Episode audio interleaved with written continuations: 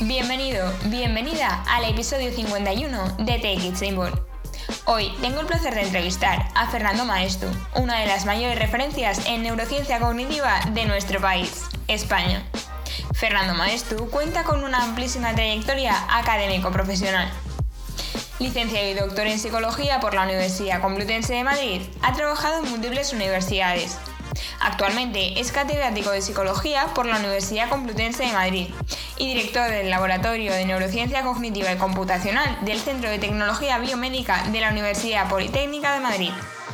Además, ha sido pionero en la instalación y uso del equipo de magnetoencefalografía de España, siendo una referencia a nivel internacional y nacional en la investigación biomagnética de la enfermedad de Alzheimer tema del cual nos va a hablar hoy. Así que dicho esto, nos ponemos en manos de Fernando, que seguro que nos va a encantar.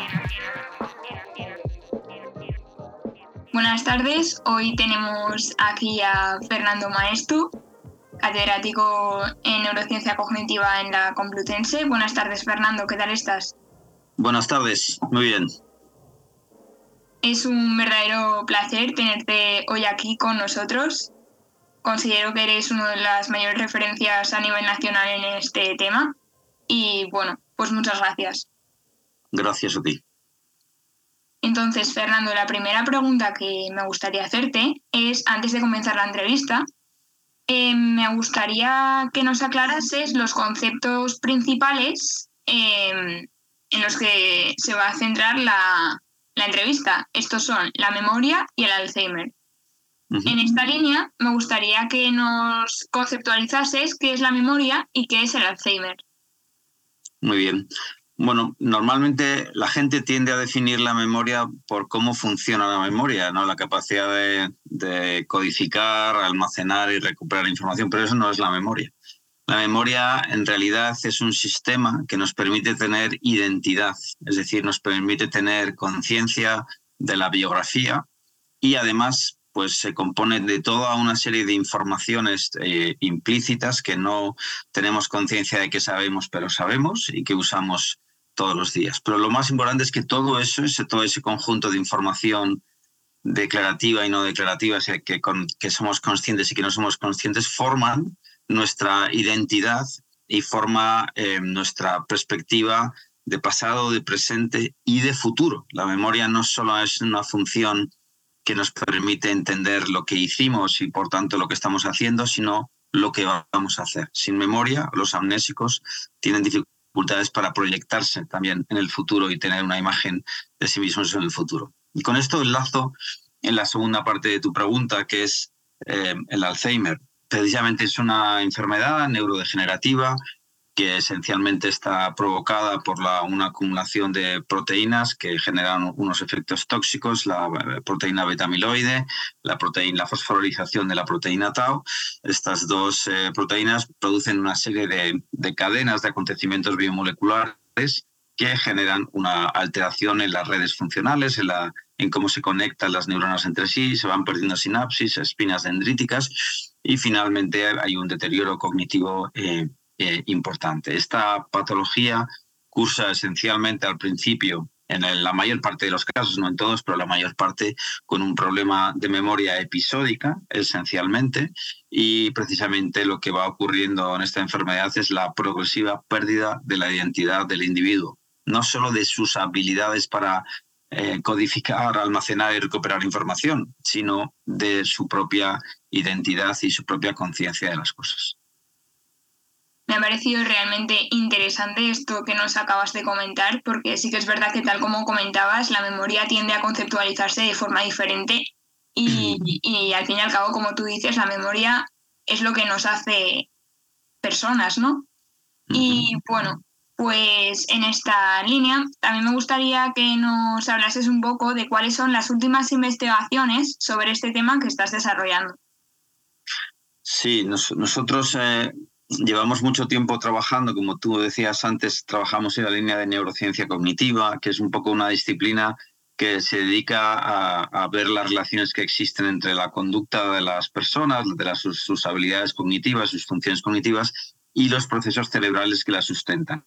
Es un poco esta idea. Así que nosotros en nuestro laboratorio llevamos trabajando pues, desde hace 23 años, un poco más, eh, con una técnica que se llama la magnetoencefalografía, que permite medir campos magnéticos cerebrales y de esta manera podemos ver desde el origen de las señales eléctricas del cerebro cómo se conectan entre sí las células eh, eh, con diferentes frecuencias, ¿no? Diferentes frecuencias que son, digamos, idiomas o lenguajes que utilizan las poblaciones neuronales para transmitirse información entre ellas. Con estos procedimientos nos permiten entender mejor eh, cuando sometemos a los sujetos a determinadas tareas cognitivas, incluso en estado de reposo también, que es algo que exploramos mucho, que el estado de reposo es, digamos, es es, el estado donde podemos ver las representaciones, porque cuando ponemos a la gente ante una tarea, vemos cómo el cerebro se activa ante un estímulo, pero no podemos observar cómo representa la información. Mientras que en el estado de reposo es justamente cuando vemos al cerebro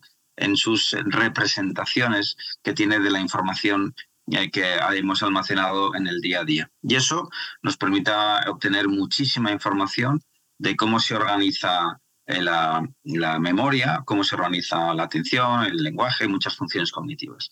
Y lo que más estamos viendo es que llevamos muchos años con esta teoría y que afortunadamente está teniendo mucho éxito. Nosotros empezamos con ella con el año 2003, 2004, pero eh, que está teniendo mucho éxito ahora. Estamos viendo que la información se establece en redes funcionales y que esas redes funcionales, eh, que la información no está en ningún sitio, la información está en una red y en una dinámica oscilatoria de una red, no ni siquiera en un estado permanente de, conectividad, sino en una dinámica de red. Y esto es muy interesante, le hemos aplicado muchos modelos matemáticos, muchas teorías de señales y nos ha permitido obtener hoy un día una buena teoría del funcionamiento del cerebro y es un poco lo, lo que llevamos haciendo muchos años en el laboratorio. Pues me parece muy interesante también esta idea que nos has traído aquí. Eh, y bueno, pues hilando con esta última, ¿qué conclusiones principales habéis alcanzado a través de, estas investigaciones? Pues eh, es algo, era importante, por ejemplo, en las personas que pierden memoria, que es un poco nuestra pequeña obsesión en nuestros estudios, entender por qué razón las personas que tenían una enfermedad neurodegenerativa o, bueno, otras enfermedades tienen, acaban teniendo por problemas cognitivos, en concreto la memoria. ¿no? Si estaba diciendo que es una, una red muy distribuida, todo el mundo hipotetizaba hace 15, 20 años, cuando nosotros empezamos con esta teoría loca de las redes, pues eh, hipotetizaban todos que bueno, era un problema de que había una atrofia en un lugar concreto del cerebro, ¿no? que la región medial temporal, el hipocampo y sus amigos, ¿no? la entorrinal, para hipocampo y todos estos, pues decían, bueno, como hay una atrofia ahí, pues eh, es por lo que se pierde la memoria. Pero eso a mí no me, no me parecía suficiente, no me parecía eh, decir, bueno, perder una zona y que se pierda toda esa funcionalidad con lo compleja que es la información que almacenamos. Así que empezamos a mirarlo desde una perspectiva distinta y empezamos a observar cómo el deterioro cognitivo era función de las alteraciones del equilibrio entre excitación e inhibición en las señales cerebrales. Es decir, cuando incrementaba la excitabilidad cerebral y se perdía el control inhibitorio de las células inhibitorias, pues eh, eh, típicamente la red se alteraba en su organización, se alteraba y se producía un declive cognitivo. Así que la clave no es tanto la pérdida celular de un sitio, sino la alteración de la organización de la red funcional. Esto ha sido muy importante porque nosotros hemos participado en un ensayo clínico que ha inspirado en muchas de estas ideas. Lo que ha empezado a decir es que hay, tiene que haber fármacos que potencien las relaciones sinápticas. No tanto la, el alterar una proteína o lo que sea, sino generar las dinámicas eh, de conexiones entre células y para potenciar la comunicación de las redes. Y, bueno, pues em, estos fármacos están teniendo éxito, son fármacos que tienen una perspectiva muy diferente y aquí, bueno, quiero también lanzar una o levantar una bandera en favor de la psicología, porque en realidad la psicología es la gran potenciadora eh, la intervención psicológica es la gran potenciadora justo de las redes funcionales. No hay ningún fármaco, solamente estos fármacos que van más del tipo de nutrientes, son los que lo, que lo hacen, pero los demás fármacos lo que hacen es trabajar sobre una sinapsis ya creada. Pues incremento la neurotransmisión, bloqueo receptores y disminuyo la, la liberación de neurotransmisores. Es un poco lo que hacen, pero de sinapsis ya creadas. Sin embargo, los psicólogos lo que hacemos es desarrollar la organización de la red funcional. Desarrollamos sinapsis, desarrollamos conexiones, generamos nuevas autopistas, simplemente a través de nuestra intervención cognitiva, a través de nuestra eh, intervención de terapia cognitivo-conductual o la, o la aproximación que hagamos. Logramos reorganizar las redes. Esto lo hemos demostrado nosotros porque precisamente hicimos una, hemos hecho varias investigaciones en este sentido, hemos mirado con esta teoría de redes antes y después de una intervención psicológica y lo que observamos es que, eh, por ejemplo, los psicólogos somos capaces de eh, recuperar hubs, es decir, esas zonas de alta densidad y conectividad que son muy importantes en las dinámicas de las redes, los psicólogos con nuestra intervención recuperamos esos hubs cuando ha habido un daño cerebral eh, severo o reorganizamos la red, la red se reorganiza en función de esos estímulos cognitivos y cuando no se hace esta terapia psicológica no ocurre. Así que eh, esta teoría de red lo que está haciendo es validar la, intervención de los psicólogos y darle un valor fisiológico. Es decir, que nosotros cambiamos cosas que la terapia farmacológica, por ejemplo, no es capaz de, hacer. Pues también me parece fascinante todo esto que, que comentas yo personalmente en el grado solo había tocado la teoría de redes gracias a uno de tus compañeros, Iván Blanco, que nos la presentó en la asignatura de psicopatología. Y bueno, eh, pasando a otra pregunta, em, ¿crees que haya una brecha entre la psicología experimental y la psicología aplicada? No, en absoluto. La, ah, son, digamos que dos. Mm, la psicología durante muchos años ha estado luchando por eh, em, eh, tener un enfoque muchísimo más empirista, muchísimo más experimental, mucho más enfocada a la demostración empírica de sus procedimientos. Y yo creo que tanto la psicología clínica como la, psicología más básica de, estudios más experimentales puros, pues eh, las dos han tomado esta perspectiva y, y, es lo que ha conseguido que muchos de nuestros procedimientos clínicos hoy se usen a nivel hospitalario y tengan una enorme eh, eficacia y, la psicología ya se tome como una disciplina científica y, con un gran eh, éxito ¿no? terapéutico. Por tanto, yo no, no, creo que haya diferencias. En realidad, son eh, lo que tocamos son dos cuestiones distintas, pero muchas veces nos hermanamos. ¿no? por ejemplo, yo estoy estudiando con un profesor, con dos profesores de la de la, eh, de la facultad, ¿no? Pues cómo una terapia psicológica eh, puede modificar las redes eh, funcionales. Además, lo puede hacer en una sola sesión y de manera rápida y eficaz, ¿no? la profesora Carmen Valiente, el profesor Carmelo Vázquez, que seguro que los conoces, pues ellos em, aplican estos tipos de terapia que a mí me parece fascinante como en muy pocas sesiones son capaces de modificar. Bueno, pues lo hemos medido con estas técnicas. Dijimos, un día hablando por el pasillo, oye, estoy que hacerlo, hay que medir qué pasa, qué hacéis, cómo, cómo cambia el cerebro gracias a esto. Bueno, pues nuestras técnicas más básicas, más experimentales, con teorías un poquito más, eh, a mejor alejadas de lo que es la práctica clínica, pues ha permitido dar una evidencia eh, científica muy importante de cómo eh, un, en una sesión, una, una, intensidad grande de los estímulos puede hacer grandes modificaciones de la organización funcional cerebral y de la conducta. O sea, que esto creo que le, otorga o nos hermana de alguna manera a estas dos eh, cosas que a lo mejor la gente las ve como muy distanciadas y no lo, no lo son. Siempre lo básico acaba siendo aplicado, o debería ser así. Me ha gustado mucho esta última forma en la que has terminado de siempre lo básico debería ser aplicado, o por lo menos debería ser así. Y bueno, pues ¿te gustaría añadir algo más sobre, sobre este tema o sobre, la memoria y el Alzheimer antes de pasar al siguiente punto de la entrevista? Bueno, que creo que, que muchas de las eh, cosas que estamos justamente investigando desde un punto de vista básico están inspirando muchas terapias de intervención psicológica, em, de intervención neuropsicológica en estos pacientes con la enfermedad de Alzheimer. Eh, la estimulación multisensorial, la estimulación multimodal e incluso la aplicación de terapias como el, eh, el, TTCS o el TACS, eh, las terapias de, corriente eh, alterna o directa de bajo Em, de bajo voltaje están permitiendo, inspiradas en esta teoría de redes, están permitiendo que las dos cosas a la vez, intervención neuropsicológica y la estimulación eléctrica de muy poquito voltaje, estén teniendo mucho éxito en la intervención en personas que tienen problemas de memoria. Pues también me ha parecido muy, muy importante y considero que es bastante clave que, que todos estos temas sean tratados en un canal de, de psicología. Y bueno, pues pasando a otro tema, eh, que, donde te quiero hacer preguntas más, más personales sobre la investigación y demás. Em, la primera de ellas es qué mensaje te gustaría transmitir a los estudiantes de psicología que nos están escuchando.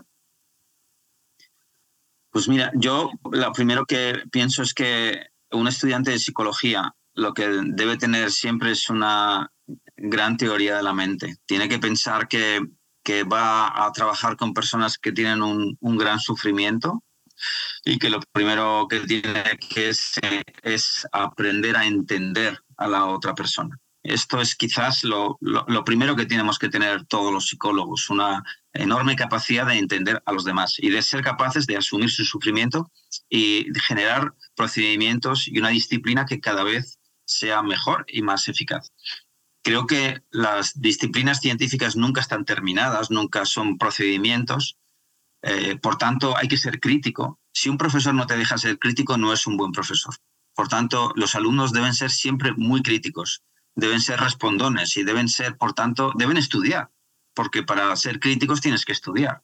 No, yo recuerdo cuando estaba en la facultad, yo, era, yo estudiaba siempre un poco más de lo que me contaban, porque me gustaba tener algo más de información alternativa a lo que me habían contado ese día. Y poder discutir con un profesor o poder plantear una perspectiva distinta o una alternativa, siempre es bueno. Hay que ser críticos. El que, eh, y, el que no es crítico no es un buen estudiante de la universidad. La universidad no es el colegio. Hay que, ser, eh, hay que ir un poco más allá y exigir al profesor que te, que te dé más información. Pero bueno, sobre todo, que lo que los psicólogos, los nuevos psicólogos tienen que hacer es empujar nuestra disciplina mucho más allá de las fronteras que hemos llegado a algunos hasta o todos los profesores de la facultad o los psicólogos en general. Eh, hay que empujar mucho más allá. La disciplina es una disciplina que está creciendo a un ritmo enorme, mucho más que otras disciplinas de la salud, yo diría que crece la psicología año a año. Y los responsables de ese crecimiento son los alumnos mm, que están estudiando hoy en la facultad pues me parece muy importante es todo lo que has comentado. Y bueno, en esta línea, otra pregunta que me gustaría hacerte es, ¿qué mensaje te gustaría transmitir a un estudiante de psicología que está a punto de graduarse? Bueno, pues eh, yo creo que hay, que hay que saber elegir bien cuál es, tu siguiente paso. Eh, porque cuando uno se gradúa, ha tenido una, una, buena formación. Normalmente la Universidad Española forma bien en psicología. Eh, eh, se ha conseguido un gran nivel de formación en psicología, yo creo. Es mi opinión muy sincera. Y, pero hay que saber muy bien qué quieres hacer después, a qué te quieres dedicar. Hemos hecho una disciplina que es muy amplia, es amplísima la psicología, hay muchas cosas que se pueden hacer, muchas ramas distintas que puedes tomar y eso es una decisión em, que marca tus estudios de máster. Creo que tu formación debe continuar, no debe quedarse en el grado, debe continuar y, de hecho la formación siempre es, continua. ¿eh? No penséis que alguien que estudia un máster dice, bueno, ya está, he hecho el máster, he hecho el grado, bueno, pues ya está, ahí se ha acabado.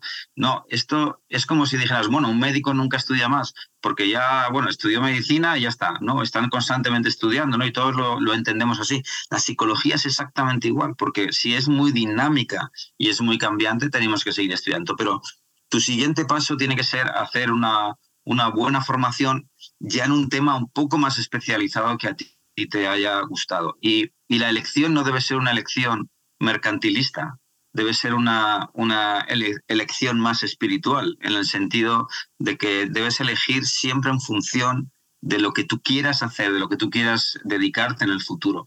No eh, en dónde tengo voy a tener más éxito, voy, en dónde voy a encontrar trabajo. Eso no funciona bien normalmente. Funciona mejor donde tu espíritu te lleve eh, a tener éxito profesional y ser un buen profesional. Yo daría ese consejo. Mucho más, la elección tiene que ser eh, reflexión personal que, que es más práctico, que va a ser económicamente más rentable. Pues me parece también muy interesante que nos eh, mandes estos dos mensajes de continuar estudiando, porque como tú dices, la psicología es muy dinámica, está continuamente evolucionando y más a día de hoy. Los avances que se han producido en, en los últimos 50 años son bastante grandes, considero. Y, y, bueno, y todos los que se van a producir en el futuro. Y bueno, eh, como catedrático, me gustaría que nos comentases cómo ves el panorama académico actual. Pues lo veo, no, lo veo muy bien.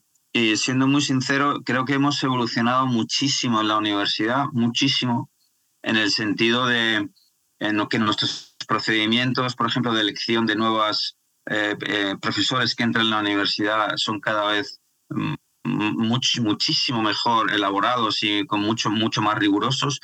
Y de hecho es eh, impresionante los currículums de los nuevos profesores que se presentan eh, a las plazas. la verdad es que es un orgullo eh, muchas veces escuchar a compañeros y, de mi edad y más mayores y más jóvenes que están siempre luchando por hacer una investigación y desarrollar el campo.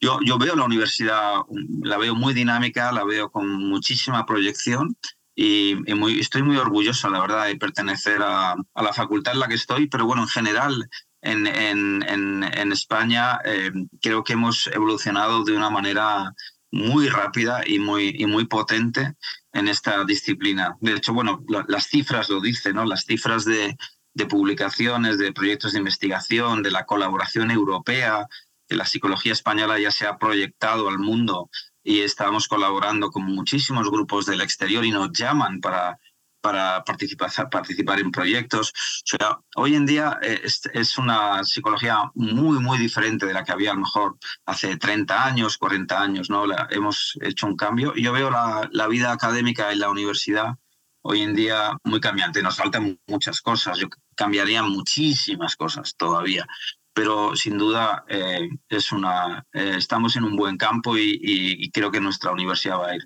va, bien, al menos en la disciplina de la psicología. Pues me alegra, me alegra escuchar esto y ya mm, para terminar me gustaría que nos cerrases el podcast con la última pregunta, que es ¿qué es lo que más te gusta de tu trabajo como catedrático, de tu profesión básicamente? A mí personalmente me encanta dar clase, me gusta muchísimo eh, eh, enseñar. Eh, Ramón y Cajal decía que hay que, que, hay que investigar para enseñar, porque, porque si no investigas, si no tienes información nueva, de primer orden, cocinada esa mañana en el laboratorio, ¿qué les vas a contar a los alumnos? Les vas a contar lo que dicen otros en otro sitio y, un poco tú filtrado por tu eh, medio ignorancia ¿no? personal. Eh, es muy importante que, un profesor esté al día, esté en la cresta de la ola de la investigación para poder transmitir. Y yo, a mí me gusta mucho eh, enseñar, precisamente porque muchas veces puedo eh, contar limitadamente, porque no puedes contar la última cosa que has hecho, porque a lo mejor es demasiado complicada para un alumno de, segundo o tercero de grado, pero, pero sí alimentas mucho eh, tus clases con, con, la investigación que estás, que estás haciendo. Y me gusta muchísimo investigar, disfruto enormemente con ello y no tengo no tengo horas del día y de la semana, trabajo siete días a la semana, muchísimas horas, me dedico solo a esto y me, me, apasiona. Es decir, no me aburro ni un solo día del año, pero no paro. Eso también tengo que decir, no, no paro de trabajar, pero, pero es lo que me, me gusta hacer. Pues me encanta escuchar esto y además eh, desde el otro lado de, veo que no solo tú, que también, y veo que, lo haces muy bien, sino otros profesionales como de tanto de la Complutense como por ejemplo Manuel Iglesias de que está en psicología educativa como de otras universidades, por ejemplo, Peter de Jesús, que es de la, de la Universidad de Canarias, abogan un montón por el, fomentar el pensamiento crítico del alumnado y, y porque, porque no dejen de estudiar y se nota muy de cerca, como, como en personas que os hacen las entrevistas, que os apasiona y en, en especial en casos como el tuyo, lo que hacéis. Y me parece que eso es, clave en, en, un profesor de la universidad. Yo, yo si fuese alumno de psicología hoy protestaría porque no nos enseñan eh, inteligencia artificial.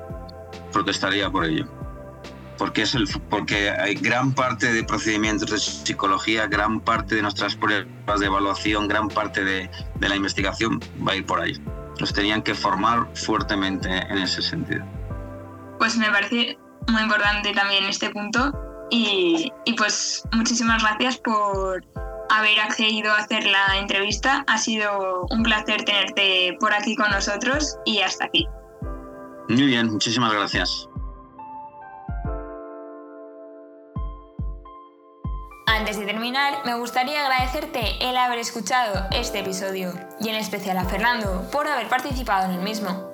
Asimismo, recordarte que Take Symbol es un podcast en colaboración con la empresa Psara Ediciones e Itaca Formación y editado por Outer Cosmos.